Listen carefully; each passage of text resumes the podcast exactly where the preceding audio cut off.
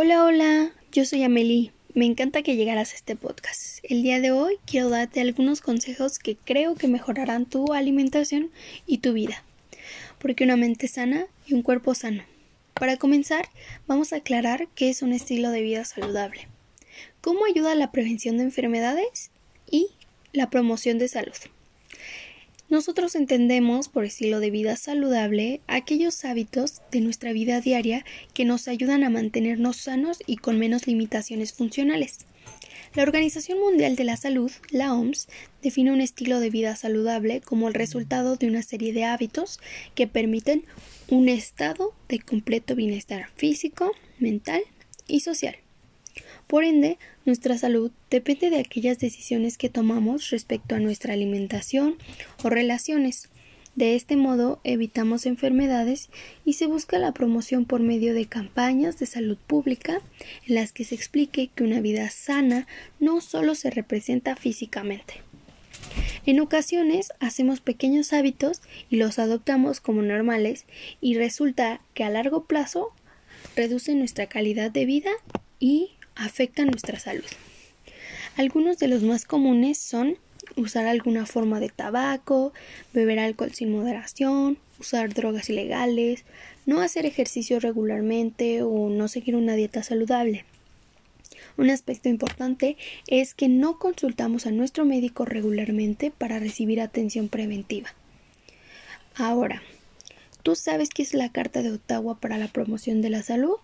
¿Y cómo considera los estilos de vida saludable? Si no, aquí te lo decimos.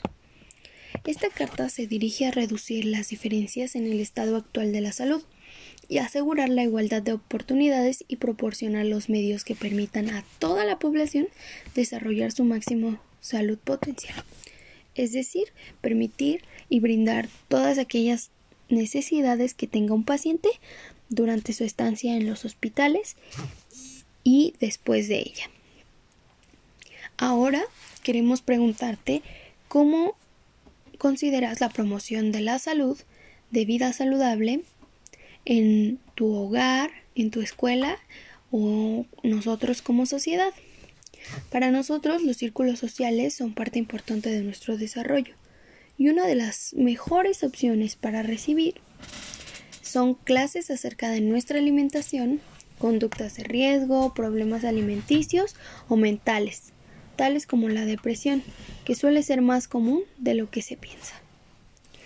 Queremos saber de qué manera propones mejorar tu estilo de vida saludable en estos momentos de crisis.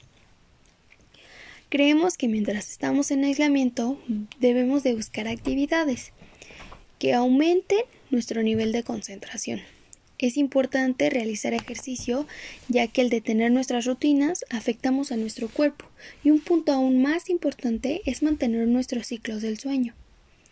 Además de la concentración y concientización de las formas de trastornos alimenticios que día a día sufren muchas personas y en ocasiones la educación que recibimos resulta contraproducente, pues se crea un modelo de cuerpo ideal, no solo para un género en específico, afectando los patrones de conducta que se consideran socialmente correctos. Por eso quiero mencionarte algunos de los problemas más importantes de trastornos y sobre todo sus síntomas, para que si identificas alguno en algún familiar o en ti, puedas evitar así el aumento de la práctica de estos trastornos y acudas a un médico para que te asesore. Uno de los más comunes es la anorexia. Normalmente esto implica un miedo extremo a ganar peso o un temor a engordar, a pesar de que estos individuos pueden ser muy delgados o incluso peligrosamente de bajo peso.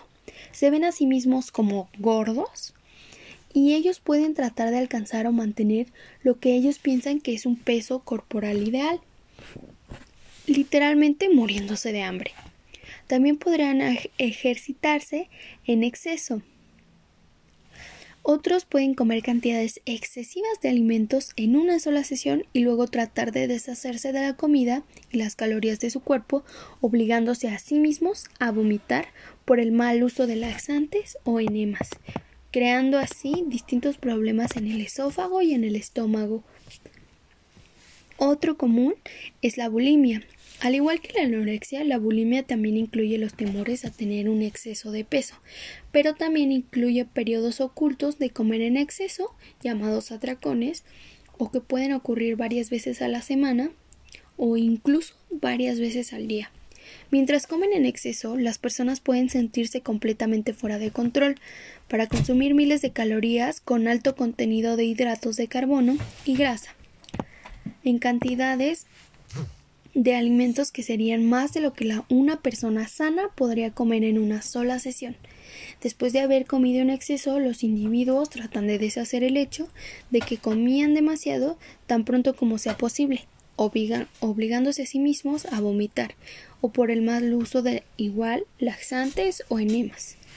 Esto se refiere a menudo como atracones y, y purgas. Los atracones o comer compulsivamente estos pueden afectar a casi tantos hombres como mujeres. En el pasado, estos individuos fueron descritos a veces como adictos a la comida y ellos comen en exceso, como se ha señalado anteriormente la bulimia, pero no tratan de deshacerse de la comida inmediatamente por vómitos o el mal uso de laxantes. Sentimientos de culpa pueden, los sentimientos de culpa pueden hacer que la persona sea más fácil comer en exceso una y otra vez, volviéndose un patrón repetitivo que afecta diariamente su salud. Espero que toda esta información te ayude a detener el aumento de casos en adolescentes y tratemos de mejorar nuestra educación con movimientos body positive. Les agradezco a todos por escucharnos en otro episodio de Momento Saludable.